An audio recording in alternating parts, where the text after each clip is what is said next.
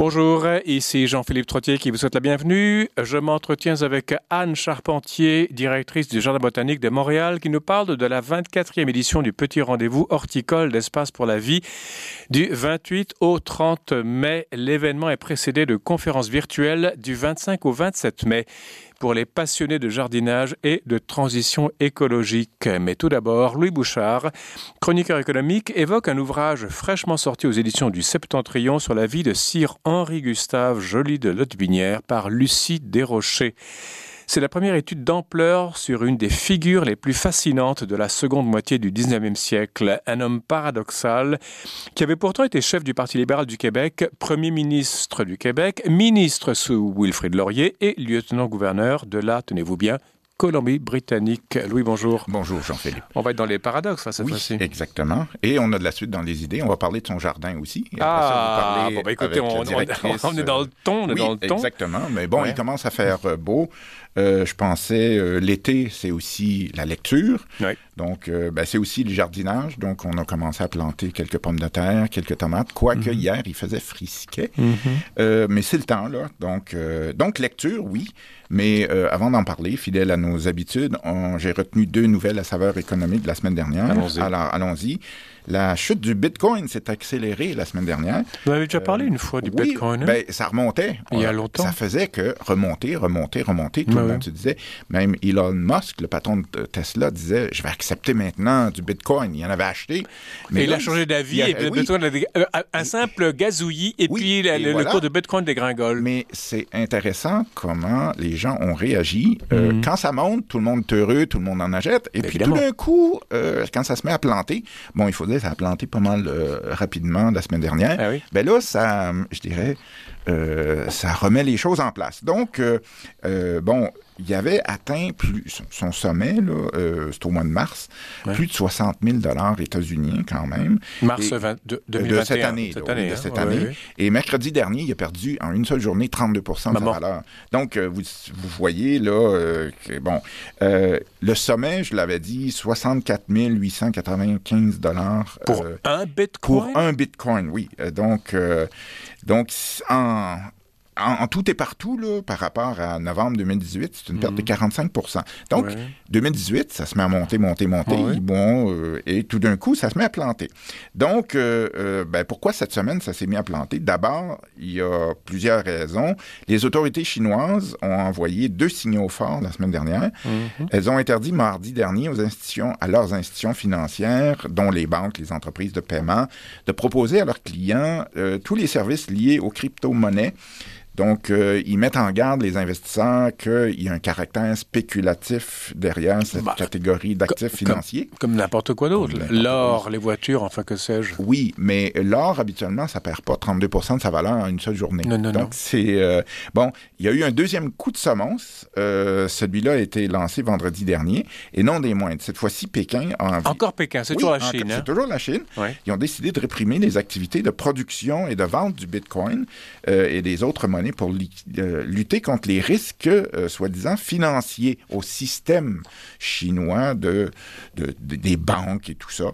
Donc, euh, la Chine, ben, c'est important, c'est la deuxième économie mondiale. Ils vont sévir sur les soi-disant activités de minage. Bon, c'est pas du minage dans, on, dans on la terre. au pic et à l'appel, mais on utilise euh, des ordinateurs qui euh, vont euh, travailler à, à à, à, calculer des, euh, des, calculs savants et tout ça pour s'assurer que le Bitcoin existe bien mm -hmm. et que vous l'achetez. Mm -hmm. Donc, euh, ça utilise beaucoup d'électricité, mais encore une fois, c'est la fluctuation à la baisse qui a fait en sorte que euh, les autorités chinoises réagissent. Euh, mercredi, ça tombe de 32 euh, mm -hmm. Puis vendredi, ben, ils, ils, disent, écoutez... euh, Et puis, il y avait d'autres euh, petits bitcoins, Ethereum. Oui, il y a, Ethereum, il y a oui, c'est... euh, tout le monde est tombé dans tout le monde est, Exactement. Okay. Ethereum, je pense, mercredi, ça a perdu 30% dans la seule journée.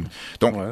Elon Musk, on l'avait dit, le patron de Tesla, au mois de mars, avait décidé, oh là là, euh, je vais accepter pour vous acheter mes voitures, vous payez en monnaie électronique. Ben, il, a, il accepte plus la crypto-monnaie mm -hmm. parce qu'il vient de prendre conscience de la folle consommation d'énergie. Ben oui, il est payé en bitcoin et le bitcoin ne vaut plus rien après. Oui, sa voiture, Exactement. Mais au-delà de leur bilan écologique négatif, là, euh, il y a de plus en plus d'investisseurs qui placent leur argent. Ils commencent à comprendre que le soi-disant minage, là, euh, c'est 70 de toutes les crypto-monnaies au monde se font en Biélorussie, en Russie, puis en Chine. Ah, tiens. C'est pas exactement des pays qui respectent les contrats. Euh, ils ont souvent une conception plutôt élastique, je dirais, de la moralité. Ils n'ont pas de traité d'extradition avec la plupart des pays du monde, donc faire accepter vos contrats. Mhm. Et donc, ça fait en sorte que les fluctuations ont fait en sorte que les gens commencent à s'imaginer. Et surtout, ben, euh, garder une monnaie pour la garder dans un je sais pas, un coffre-fort pour mhm. un jour la vendre, ben, vous ne l'utilisez pas. Donc, euh, une monnaie que vous pouvez C'est comme des diamants, quoi. Exactement. Mhm. Deuxième nouvelle, rapidement. Euh, Washington a proposé la semaine dernière un taux d'imposition mondial de 15% au moins pour les entreprises. Mondial, c'est-à-dire que toutes les entreprises du monde, les PME, les grands tout, dès que quelqu'un a une boulangerie, 15 15 Donc, euh, on le sait, il y a Au fin fond de l'Inde. Euh, non, les pays de l'OCDE. Ah, pardon. Oui, oui, on commence avec... Il y a quand même 32 pays de l'OCDE. Euh, c'est la première fois... 32 ou 36? Ou 36, oui, c'est ça. Euh, oui, 36, pardon. donc, l'administration Biden a proposé à ses partenaires euh, de l'OCDE de fixer 15% au moins. C'est un minimum. Mhm. Donc, euh, ils osent espérer euh, aller plus tôt et qu'on ait pour la réunion du G20 des ministres des Finances le 9 et 10 juillet qui s'en vient, une première réunion pour en discuter, pour finalement se mettre d'accord au mois d'octobre. Bon, euh, ça fait des années qu'on en parle, des paradis fiscaux. Vous vous souvenez, on a parlé des luxe, euh, des papiers du Luxembourg, les Panama Papers. Euh, mhm. Il y a toutes sortes d'îles mouk-mouk. Là, les, il, y a il y a aussi l'Irlande. Il y a, des ben, C'est ça. On oublie souvent que des pays comme l'Irlande, la Hollande, le Luxembourg, c'est aussi des, paradis fiscaux. Donc, un accord minimal, ça serait le début d'une justice fiscale. Mhm. On va attendre de le voir pour le croire quand même. Oui, et puis on verra comment les paradis fiscaux réagissent parce que les îles Caïmans, je ne suis euh, pas sûr qu'elles vont se plier à ces... Euh, ben, elles font pas partie de l'OCDE bah, non plus. Donc voilà, c'est réglé. Euh, voilà. ce qui nous amène au sujet de la semaine, la publication du livre sur la vie et l'œuvre de Sir Henri Gustave Joly de Lotbinière. Ça commence bien dans la vie, hein, oui, comme ça, hein, ça vous place. Et d'ailleurs, quand on lit sur cette période-là, 1860, 70, 80, il y, a, plein de, restes de ces gens bouchés de Boucherville. Ah oui, oui le talier de Saint-Just. On, a l'impression qu'on est une société aristocratique au, Québec. Le Bouchard de, Boucharville, Trottier de Trottierville, Fortin de Fortinville, ça serait euh, bien. Radio VM de Radio VM. Voilà. Euh, le talier de Saint-Just, il vient de Quand même. Il faut pas s'énerver quand même. Bon, euh, il faut dire, bon, il faut parler d'abord des jardins qui rouvriront, pour ceux qui ne le savent pas, sa résidence secondaire qui est à Sainte-Croix de Lotbinière. Sur la rive sud. Sur la rive sud. Donc, vous, là-bas, oui. Et vous prenez la 20 et un peu avant d'arriver à Québec, à Sainte-Croix de Lotbinière, si vous avez le temps, ça rouvre ce samedi 29 mai, euh, j'ai regardé sur Internet, jusqu'au 11 octobre. Il y a, des, il y a des, une végétation extraordinaire, des fleurs, enfin des trucs comme ça. Il y, a, un festival de la pivoine bientôt, là, oui, oui, euh, vous rentrez et puis il y a euh, cette allée de chênes qui ont été plantées. Il y a une petite boutique où habituellement, bon... On doit être encore fermé, ça, oui, c'est ça. Le, café boutique s'appelle Quercus. C'est euh, latin pour chêne, ça. Mhm. Euh, donc, je, vous, je vous recommande fortement d'aller voir sa résidence secondaire. Ça vaut vraiment la peine. Mais pour le livre, c'est Lucie Desrochers, donc. C'est sorti chez Septentrion, Sire Henri-Gustave Joly de Lotte-Binière, un premier ministre improbable. Déjà, ça, ça, ça campe le personnage. Exactement. C'est 400 pages. C'est lisible, c'est bien ou c'est il faut être. Bah, ben, euh, faut dire, on, on, vous explique beaucoup le développement du parlementarisme euh, au Québec. Et au début, c'est un peu bordelesque parce que, euh, bon, mettons qu'au Québec, vers 1820-30, euh, au Parlement, vous avez une grande gueule, vous avez du bagou, vous faites élire, je sais pas, libéral indépendant ou conservateur plutôt ultramontain. Puis là, après ça, vous vous retrouvez plus ou moins, pas dans un parti, mais à la pièce. Donc, quand on, on vote pour une législation, ben là, on vient chercher votre vote vote. Ah, il n'y avait pas une discipline de parti. il n'y avait, avait pas le whip. Oui, ben, pas encore. Donc, on voit peu à Ah. peu. Donc, c'est pour ça qu'il y a une instabilité. Donc, on nous dit il y a des gouvernements conservateurs, mais bon, Boucher de Boucherville, par exemple.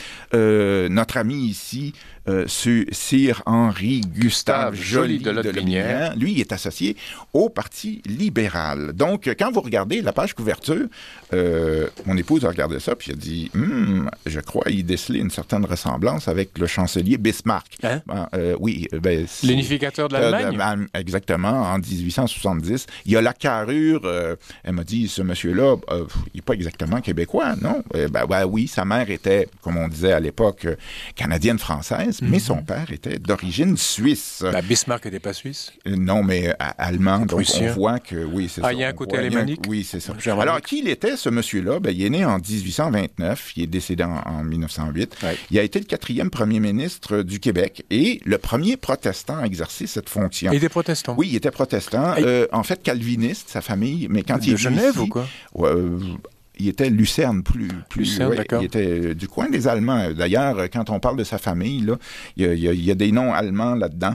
C'est peut-être un euh, ancien protestant français qui a Il y a fui. Huguenot, et puis Huguenots, qui, voilà, qui- oui. qui est revenu. Bon, il a été aussi le premier chef euh, du Parti libéral du Québec. Mhm. Euh, il a été ministre fédéral sous Wilfrid Laurier et, comme vous le disiez, lieutenant-gouverneur de la Colombie-Britannique. Donc, il n'existait pas jusqu'à présent une grande biographie Incroyable. euh, de ce personnage-là.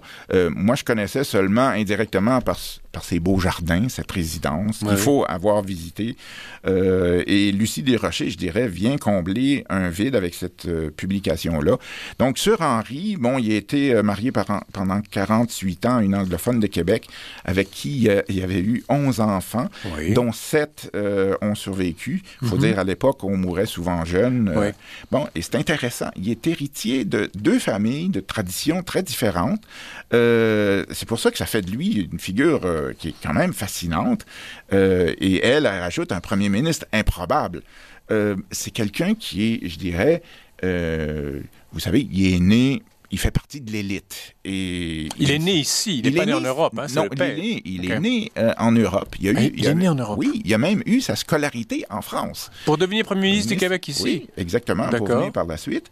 Et donc, euh, mais, euh, bon, par exemple, à une époque où le patronage est très important, Mhm. lui, il comprend pas. Mais il n'y a pas besoin de ça, le patronage. Lui, il est Mhm. au-dessus de tout ça. C'est pour ça que ça en fait quelqu'un qui est un peu... euh, bon, euh, évidemment, d'être premier ministre du Québec quand vous êtes protestant dans une province... euh, Ultra-catholique. ultra-catholique. Euh, il a été reconnu comme l'un des principaux opposants à la Confédération Oui. dans les années 1860. Puis plus tard, il se retrouve dans les marati- maritimes Mhm. pour euh, essayer de vanter les avantages de la Confédération. Euh, il va s'opposer aussi à Honoré Mercier, qui veut changer les arrangements constitutionnels. Il va être, euh, pendant la plus grande partie de sa vie, protectionniste. Mais le Parti libéral, lui, il est libre-échangiste. C'est pour ça que... Il fait tout à contre-courant. Oui, quoi. exactement. Donc, c'est pour ça que c'est un peu improbable qu'il se soit... Alors, il, est, il, il est né en Suisse? Non, il est né à Épernay, en France. Euh, Là où on donc, fait le euh, champagne, là? Oui, exactement. Et donc... euh, C'est le nord-est de Paris, quoi. Exactement, dont Reims, cette Oui, oui, région-là. oui, oui, oui. Et euh, donc, il a été éduqué là-bas. Il est très attaché à son héritage euh, français. Et, mais pendant sa vie, il a longtemps été considéré comme un porte-parole de la minorité anglophone. Donc, euh, Voilà. le, le- le- le système seigneurial a été aboli en 1854, mais lui, il demeure seigneur de Lobinière, puis il va collecter des rentes jusqu'au début du 20e siècle. Mhm. Donc, euh, et à, à- à son épo- à son époque, même à son époque, le personnage détonnait. Là. Euh, on, et on, on se demandait quelquefois, c'est quelqu'un qui s'excusait auprès de ses opposants d'avoir été un peu ferme. Vous savez, Euh, bon, euh, Justin va aller un peu plus loin aujourd'hui. Il semble Très, très, très, très, un peu Oui, plus loin, oui. Euh, euh, c'est, c'est, cette élite, quand même, à l'époque, était consciente euh, de ses devoirs aussi. Bon, il y avait des avantages à ça. Euh, par exemple, ses fils vont tous étudier au collège militaire de Kingston et euh, ils vont payer, pour ainsi dire, le- l'impôt du sang, comme on- ça se faisait à- à- au Moyen Ben, Âge. la noblesse, c'était Oui, la ça. noblesse, oui. l'ancien régime, c'était l'impôt du sang pour la noblesse, l'impôt de la prière pour le clergé et l'impôt en espèce de et trébuchante, le travail, la production pour le tiers-état. Exactement. Donc, je pensais beaucoup aussi au livre de Stéphane Kelly. Le sociologue? petite- Oui, le sociologue, La Oui, petite oui. loterie, qui était paru chez Boréal il y a quelques Il y années. a longtemps, oui. Euh, ben, exactement. Il, lui parlait comment, à l'époque, on intégrait la petite euh, bourgeoisie avec des, des titres, des, du patronage. Et comme je le disais, lui, il comprenait pas le patronage parce qu'il n'y en avait pas besoin dans sa Mhm, vie. Donc, c'est pour ça que c'est encore plus euh, improbable. Alors, comment il- un, un type comme ça a abouti ici? Ben, sa famille est originaire de Suisse. Euh, bon, ils, ils vont aller à Épernay. Ils sont engagés dans le commerce euh, de l'exportation, surtout des vins. Ben oui. Et le père, euh, qui s'appelle Gustave, voyage beaucoup. Donc, les- dans les années 1820, il se promène en Suède, en Pologne, en Allemagne, en Autriche. À l'époque, là, il n'y avait pas de train, il fallait le faire. Et en 1827, il se retrouve à Montréal. Alors, il faut s'imaginer, bon, il y a une taille imposante, il y a du bagou, euh, il y a une certaine allure ar- aristocratique. Alors, vous pouvez vous imaginer que dans les salons de Montréal, là, euh, il a fait fureur. Il rencontre Julie Christiane Chartier de Lotbinière, la fille de Michel Eustache Gaspard Alain Chartier de Lotbinière, et il l'épouse. Tout ça sur une carte d'affaires, oui, c'est long. exactement. En 1928, Oui. euh, voyage de noces en Europe. Il revient ici, puis il prend son nouveau rôle de seigneur. euh, et sa femme, qui a hérité de la seigneurie, elle, euh, elle conserve ses droits de propriété, mais elle reconnaît que son mari, euh, ben, il, est habile, puis il y a des droits, il y a des droits de gérance aussi. Euh, la seigneurie est encore peu peuplée. Euh, ils ont, euh, à l'époque, euh, les- le système seigneurial, il fallait que le seigneur développe sa seigneurie, aller chercher des colons, Ouais. construire un moulin, des choses comme ça. Euh, elle n'est pas très développée. Il y a seulement 500 concessions. C'est un pas petit beaucoup, village, ça. Non, c'est un petit village. Et donc, l'administration de la seigneurie n'avait pas été très développée. Donc, lui, il décide de s'en occuper. Il s'installe là- là-bas, tout en ayant une, une résidence à Québec. Puis, ben, à, à Québec, ça va lui permettre de développer des contacts. Ben oui. Et euh, donc, euh, le père fait élever euh, à l'extrémité de la seigneurie, à Pointe au Platon, un immense manoir qui existe encore et qui donne sur euh, un cap qui domine le fleuve. Donc, euh, lui, il est d'une activité débordante. Il va construire, il modernise. euh, il veut de meilleures communications avec Québec. Il va faire construire un quai, fait que les bateaux à vapeur peuvent venir là. Il s'intéresse au premier chemin de fer, 1840-50. D'ailleurs, son fils, lui aussi, puis ça va, ça va l'amener dans toutes sortes de problèmes. Le commerce du bois, c'est pour ça qu'il... C'est encore très florissant. C'est l'époque. encore, oui, exactement. Il, il le vend à Québec, donc c'est pas tellement loin. Ouais, et surtout, il est de bonne qualité. Il plante des chênes, il plante des noyers, il s'intéresse à tout Solide, ça. ça, oui. Donc, le fils, celui dont on parle, en- Henri Gustave, en 1860, hérite euh, du titre de seigneur de Lotbinière, puis il continue le bon travail de son père. Bon, Oui. euh, le- fils est associé à sa carrière de politicien au Parti li- libéral. Euh, comme je disais, Lucie Desrochers montre bien dans le livre l'évolution du parlementarisme. Là. Comme je vous disais, les gens votent un peu, euh, et chaque vote Selon leur conscience, selon leur leur conscience. Donc, vous pouvez vous imaginer, ça donne un peu d'instabilité. Mais lui, parallèlement à ses activités politiques, il s'intéresse aux nouvelles techniques agricoles. Mhm. Il achète lui-même des nouvelles graines de chanvre différentes, puis euh, sur sa propriété, il les fait pousser pour montrer à ses colons, écoutez, on peut aller chercher euh, des revenus avec ça. Il s'intéresse à l'agroforesterie. Il se dit, quand on coupe un arbre, faudrait en planter un autre. Est-ce qu'il il était encore en contact avec tout ce qui se faisait en Allemagne, en Suisse, en France, Oui, où ils avaient coupé oui. les ponts? Non, si j'ai bien compris, il va souvent euh, en France et il va chercher de l'information là-bas. Ah, d'accord. il écrit dans les journaux, c'est quand même étonnant. Euh, bon, la scierie, par exemple, de la famille va être en exploitation jusqu'en 1932. Donc, il y avait du bois encore. Bon, 1932, c'est la grande crise. Donc, c'est un personnage fascinant qui s'intéresse. Il écrit dans les journaux pour améliorer les techniques. Donc, il est associé à le ministre de l'Agriculture, c'est lui. Donc, quand il est premier ministre du Québec, il est aussi ministre de l'Agriculture.